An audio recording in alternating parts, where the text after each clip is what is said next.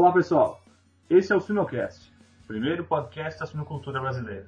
Meu nome é Jamil Facim e este e os outros episódios você encontra em www.sinocast.com.br. Cadastre-se no site e receba em primeira mão as nossas postagens. A proposta do Sinocast é produzir educação continuada de qualidade em vários formatos de mídia. O Sinocast é patrocinado pela AgroSérie Speak, genética de suínos, e também conta com o apoio da suinocultura industrial. O assunto de hoje será atualização sobre o sistema de inspeção de carcaças suínas. O nosso convidado é o médico veterinário Eduardo de Freitas Costa. Eduardo é médico veterinário pela Universidade Federal do Rio Grande do Sul, possui mestrado e doutorado na mesma instituição, com complemento na Universidade Técnica da Dinamarca, atuou em epidemiologia veterinária em diversos segmentos da veterinária e atualmente é pós-doutorando do Laboratório de Epidemiologia Veterinária, o EPILAB URGS, e trabalha principalmente com modelagem matemática e avaliações de risco. Olá, Eduardo, tudo bem? Tudo bom, Jamil? Tudo certo. Eduardo, eu gostaria de te agradecer por participar aqui do Sinocast, que tu possa contribuir muito aí com o teu conhecimento aqui nesse episódio. Eu que agradeço o convite, Jamil, e agradeço também aos ouvintes do Sinocast. Então tá, Eduardo, vamos direto ao ponto, então vamos falar de sinocultura.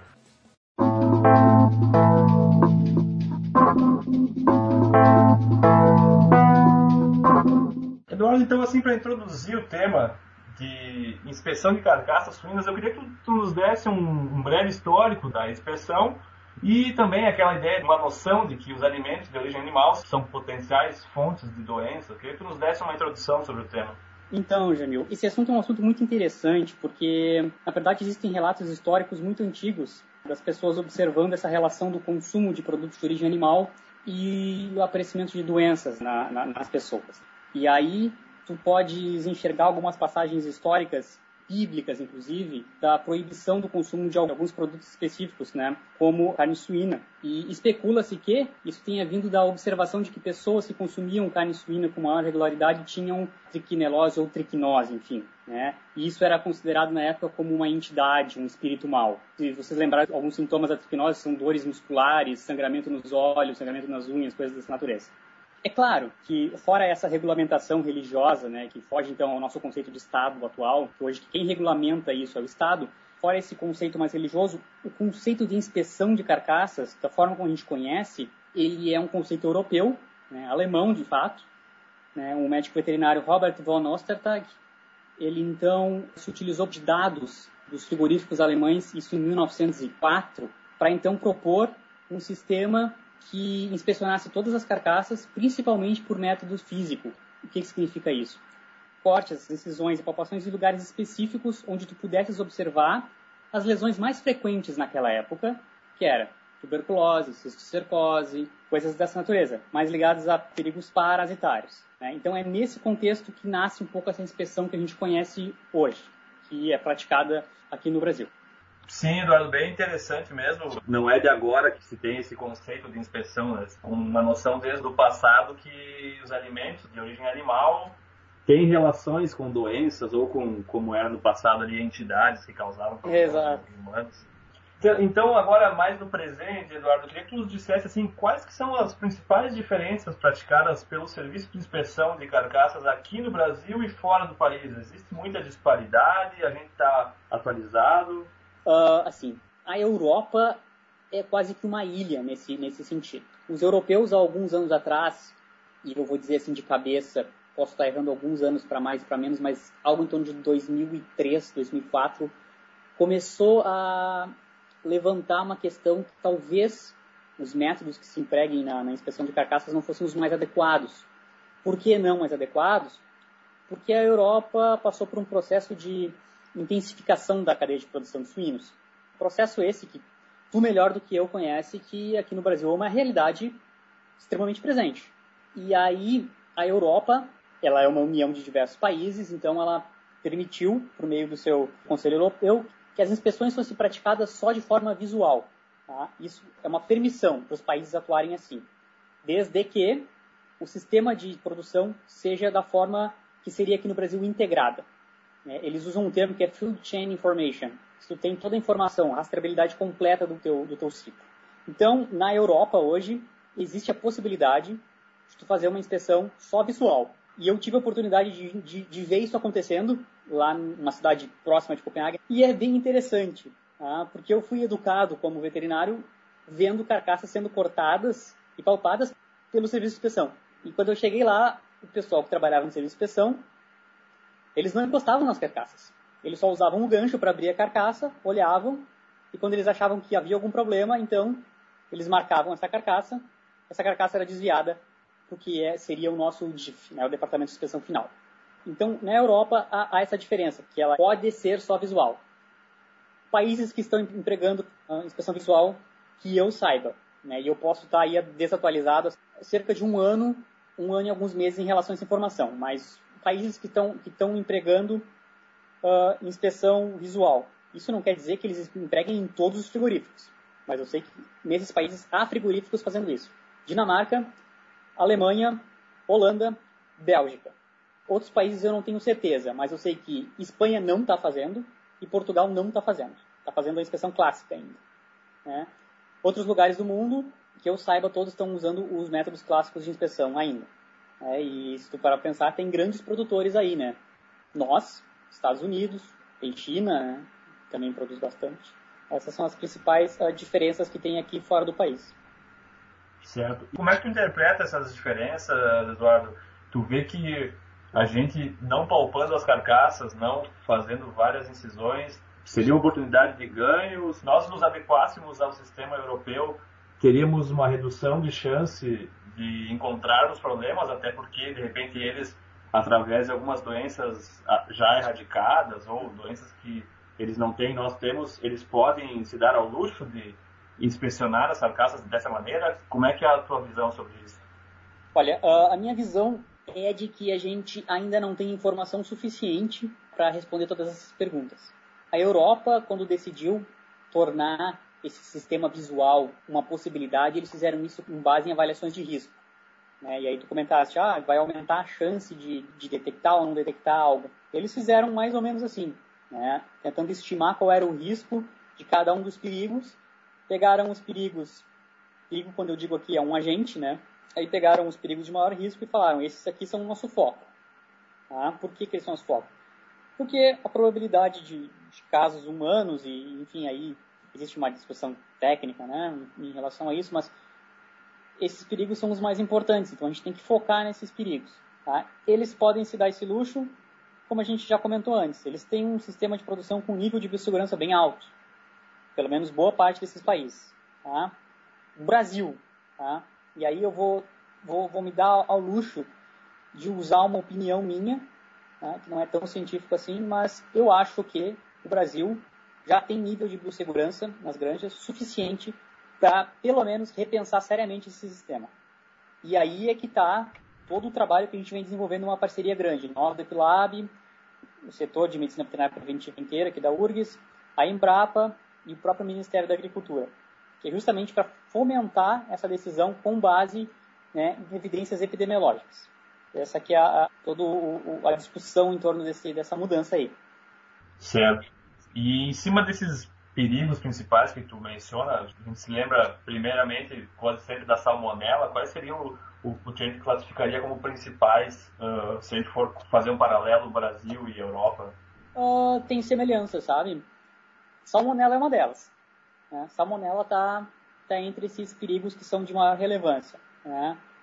Fato curioso é que no modelo que a gente tem até agora, o modelo não está concluído, a gente ainda está validando e, e, observando as respostas que esse modelo traz, é que existem algumas dúvidas, existem algumas dúvidas em relação, por exemplo, ao, ao micobactério, né?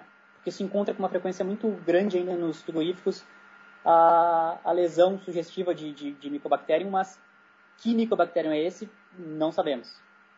Né?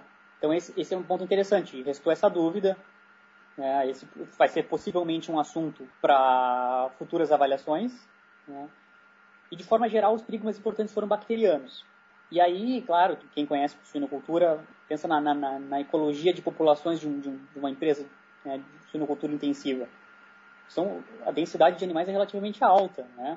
Animais esses que não têm acesso mais à rua, eles estão confinados. Então, parasitas, poucos. Bactérias, mais forma geral é isso. E a salmonela é, é um, é um, é um dos carros-chefes, sem dúvida. Sim, bem importante mesmo. E então, pelo que tu já comentou até agora, a gente está num, não diria o período de transição, mas período de avaliação do nosso é. sistema. É. E quais seriam assim, as principais inadequações do nosso sistema que tu acredita que podem ser melhor avaliadas e futuramente alteradas, se necessário? Bom, a principal inadequação que eu vejo hoje, né, e com os resultados que nós temos até agora, é de que de fato a gente está fazendo uma inspeção olhando as coisas erradas. A gente está procurando algo que quase não existe mais. Tá? E isso tem uma série de impactos na, na, na cadeia de produção. Tá? O primeiro que eu posso falar é que a gente pode estar tá fazendo um sistema de inspeção exaustivo ele é, ele, ele é longo, ele tem o ponto A1, depois vai ter um ponto de carcaça, que é dito ponto E, depois vai ter um ponto F, que é do, do rim. Esses três pontos destinados à inspeção de carcaça, tu toca nas carcaças, tu corta as carcaças. Para encontrar, eu tenho um dado aqui que cisticercose, nos, em dois anos, uh, encontrou-se nove a cada milhão de suíno abatido. É algo desse, dessa natureza e a maioria deles foi em locais onde a produção não é essa produção intensiva que a gente conhece. Tá? Então, assim, tu está fazendo todo esse esforço, tocando um monte as carcaças, buscando lesões que praticamente não existem mais, e o revés disso seria talvez espalhar uma contaminação por, pela própria salmonela, que tu toca todas essas carcaças. Talvez esse seja um ponto de inadequação. Nós estamos buscando as coisas erradas. Tá? Outro ponto né, que ao fazer isso também a gente onera o sistema. O sistema custa caro. Então as pessoas cortando as carcaças todas e tal, esse sistema pode é, custar um pouco caro e talvez a gente não precise gastar todo esse dinheiro. Né? Como a gente sabe que os recursos são escassos, cada vez mais escassos, é, quem paga essa conta no fim das contas é quem consome. Né? Vai acabar tendo um produto mais caro. Claro, é, é um ponto de vista bem importante. Gente. Quando pensa em inspeção de carcaças suínas, foca na triquinelose, é. foca na sepsicercose e talvez hoje, pelo modelo de produção e pela atualização da, da produção, hoje problemas muito mais importantes como a salmonela não sejam o foco tanto foco, assim. Não né? foco, exato. Se tu, se tu parar pensar no, no, próprio caso da, da triquinela, claro que ela é um parênteses, né? Porque ela é uma uma, a gente está atendendo uma exigência do mercado russo. Mas a triquinelose, sabe quantas vezes já se diagnosticou a triquinelose nos, nos frigoríficos do país? Nunca, nunca se diagnosticou. Né? E nos frigoríficos que fazem exportação, se faz uh, exame de triquinelose em 100% das carcaças. Né? Ou seja, é um censo, não é uma amostragem. Não tem, não tem a margem de erro, a não ser as incertezas do processo de detecção, que são, o processo é bem validado, ele funciona bem. A gente, tá, a gente tem toda uma estrutura laboratorial, quem conhece o frigorífico sabe como é que é, para nunca ter encontrado em anos procurando. Sim, e em compensação, quando a gente vai olhar no Brasil, tu com certeza sabe mais do que eu, a prevalência de, de carcaças que tenham um salmonela positivo seja bem mais importante do é. que procurar a trichinela. Né? É, sem dúvida. Sem dúvida. É o que eu, é o que eu digo. Está se gastando o tempo. Né? Tinha um professor da faculdade que falava que está gastando o chumbo grosso para pato magro. É mais ou menos por aí a coisa. Sim, com certeza. Então, assim, Eduardo, a gente já comentou, sistema atual, qual seria um sistema de inspeção eficiente? Quais seriam as práticas para tornar o sistema de inspeção mais eficiente? Então, Jamil, uh, essa é uma pergunta interessante, porque o mais interessante dela é que ela não tem uma resposta. Né? Uma resposta que seja, que vá durar para todo eterno sempre. É, eu posso dizer hoje, com o que a gente conhece hoje, tá, que a inspeção deveria ser mais direcionada para um controle de processo. Não que isso não exista, existe. Tá? Mas ela deveria ser mais ainda direcionada para esse lado. Porque salmonela tu não vê. Né? Yersinia tu não vê.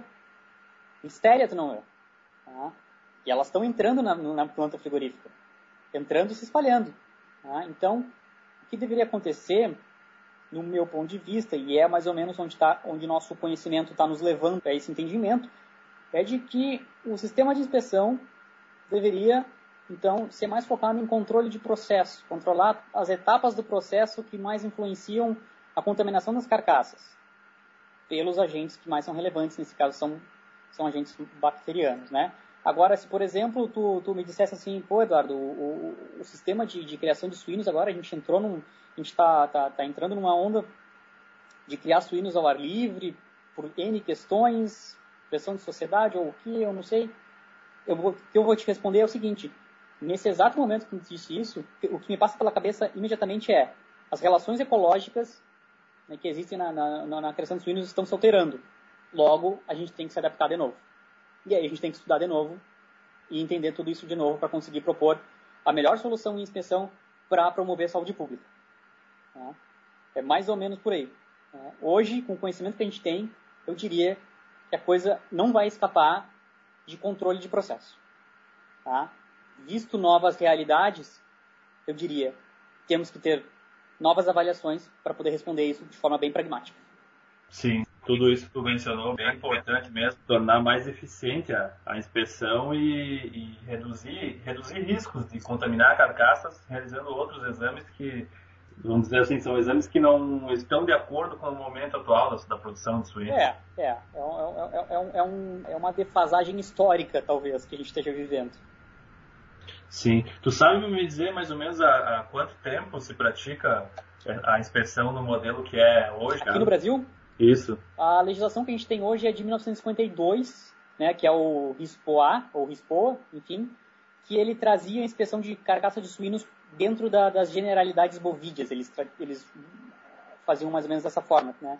E aí, em 1995, teve uma atualização tá? que é a portaria 711, se não me falha a memória, e aí trouxe mais detalhes sobre a inspeção de suínos, mas nada de muito atualizado, tecnicamente falando. Tá? Sim. Então, uh, é, de qualquer forma, mesmo a de 1995 já está um pouco defasada em relação ao que a, a realidade da suinocultura industrial no país, né? Sim, com certeza. É, bom, pelo, pelo ano que tu, tu mencionou, ali dos anos 50 e atualizações também bem antigas, a gente consegue ver. Tu acha que existe uma certa distância assim entre o laboratório de epidemiologia com o ministério ou com empresas para ter um interesse em mudar, em atualizar o sistema de inspeção?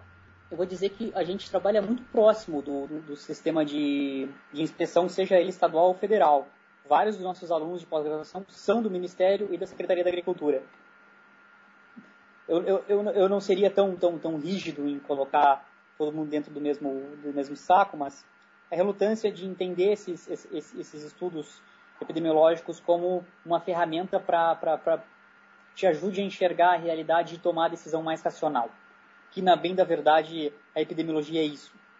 A epidemiologia se usa de ferramentas para te fazer enxergar da melhor forma possível a realidade tomar a decisão mais racional com base no que tu tens, nas informações que tu tens. E a, a distância, acho que existe um pouco aí, Jamil. Aí eu acho que existe uma, um pouco de distância. Tá? E enxergar a epidemiologia nesse sentido. Né? Uh, mesmo que nós tenhamos alunos no pós-graduação que são do, do, dos órgãos oficiais, ainda assim, esses órgãos oficiais são gigantescos, né? Sabe? Não são esses, esses cinco, seis alunos que a gente tem trabalhando conosco, eles não correspondem nem a 0,01% do que é o serviço de, de, serviço oficial de inspeção, né? E aí ainda existe essa relutância por parte do serviço de inspeção. Boa parte deles sabem que nós existimos, sabem com que nós trabalhamos, mas existe um pouco essa, essa, essa dificuldade. Agora, não só falando do lado do, do, do, serviço, falando do nosso lado. Talvez a gente esteja um pouco distante da realidade do, do, do fiscal. Né? E pode ser, porque a gente tem que, a gente tem que desenvolver atividades técnicas científicas, né? E às vezes talvez falte um pouco para a gente conseguir se colocar no lugar do fiscal e entender todas as, as dificuldades que ele tem no dia a dia dele. Né? Então pode ser que exista uma distância por, por, por, ambos os lados, apesar de que a gente tem um contato, um contato próximo, né? Mas existe assim uma distância um pouco técnica em relação à, à inspeção, mas está diminuindo. Tá? Já houve aí isso todos os méritos para o Ministério da Agricultura, né, de buscar o pessoal da Embrapa para fazer essa avaliação e modernizar.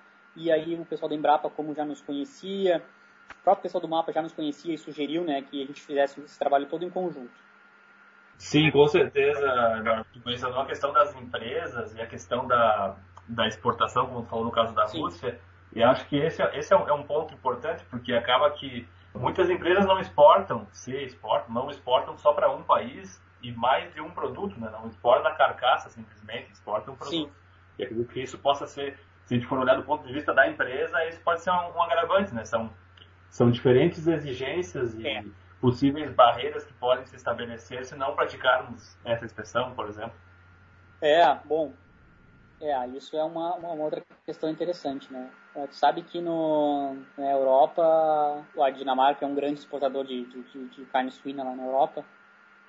E a Dinamarca, algumas das empresas da Dinamarca decidiram, optaram por, por entrar nesse sistema de inspeção visual só, para atender demandas de mercado. E eu não sei te dizer exatamente, exatamente que mercado foi que foi pedido né, para atender essa demanda. Mas eu achei interessante quando eu ouvi isso é, ou seja, já existe um mercado consumidor que está pedindo que não seja feita a inspeção tradicional nas carcaças na Dinamarca. Achei muito interessante. Sim, com certeza, não é o que a gente costuma não, não é. Ouvir. E aí eu, como brasileiro lá no meio, fiquei assim, um pouco com cara de ué, mas não estou entendendo. É. não, bem legal. Então tá, Eduardo, eu queria que tu fizesse um fechamento do, do nosso bate-papo aí desse assunto bem interessante, que é a inspeção de carcaças suínas, atualização e medidas mais eficientes. Então, uh, eu acho que o, o, recado mais interessante, isso eu até falei na minha, na minha defesa, da minha tese, o recado mais interessante disso tudo é que a gente tem que entender é, a, medicina veterinária em si, a saúde pública, a inspeção de carcaças, todas elas estão ligadas com a veterinária, a gente tem que entender isso como uma ciência biológica aplicada, né? A gente, na verdade, para pensar o que a gente faz, a gente, a gente no, no, começo da faculdade, a gente aprende um monte de coisa de biologia, né, anatomia, fisiologia, um monte de coisa, e aplica isso para a produção animal. Né? E o pessoal da clínica de pequenos aplica isso para atividade clínica e cirúrgica. Né? Enfim, quando, quando a gente percebe isso, começa a entender que em biologia tudo depende das relações de ecologia que estão acontecendo, né? ou seja, o nosso alvo que a gente quer enxergar está sempre se mexendo, as coisas estão tá sempre se alterando conforme as relações vão ficando complexas, mais ou menos complexas, enfim. E o principal recado é isso. A gente não pode parar é de tentar entender a realidade que nos cerca, né? como a gente acabou de fazer com a inspeção de carcaças. Né? A gente vinha de um sistema que lá em 1952, quando o Brasil começou a fazer, era ótimo, né? mas era ótimo para aquela realidade. Hoje, a gente tem outra realidade, a gente tem que tentar entender a realidade que nos cerca para promover o, a saúde pública, né? para proporcionar os melhores serviços para a sociedade. Esse aqui é o meu ponto de vista geral acerca do, da inspeção de carcaças. Né? Claro que tem pontos de vista mais específicos, assim como o fechamento, né? Do tipo, acho que é importante as pessoas que trabalham com isso se, se, se abrirem os olhos para esses perigos que são mais relevantes né, e entenderem que, que talvez o que esteja se fazendo não é, o, o não é a, a, melhor técnica. E acho que quem se propuser a sair dessa zona de conforto vai ter duas surpresas. A primeira é abrir os olhos para uma nova realidade e a segunda é aguentar o, o, um pouco do, da crítica que vai vir, faz parte do jogo também. Não se propõe nenhuma mudança sem ouvir bastante crítica. Claro, verdade. Concordo contigo, Eduardo. E vejo que é uma oportunidade para as empresas Sim. que, sendo intimamente próximas do, do serviço de inspeção, a observarem essas oportunidades para a melhoria do processo. As empresas cada vez mais focam nisso, em melhoria de processo, eficiência de processo. Então é, é, é uma baita oportunidade para se investir. Concordo. Então tá, Eduardo. Novamente queria te agradecer em nome da equipe do Sinocast. Acredito que foi um, bate-papo bem, bem produtivo aí para os nossos ouvintes. E então te deixo um abraço e muito obrigado novamente. Ah, o prazer foi meu de ter participado. Deixo um abraço para ti e para todos os ouvintes do Sinocast. Muito obrigado mais uma vez pela oportunidade.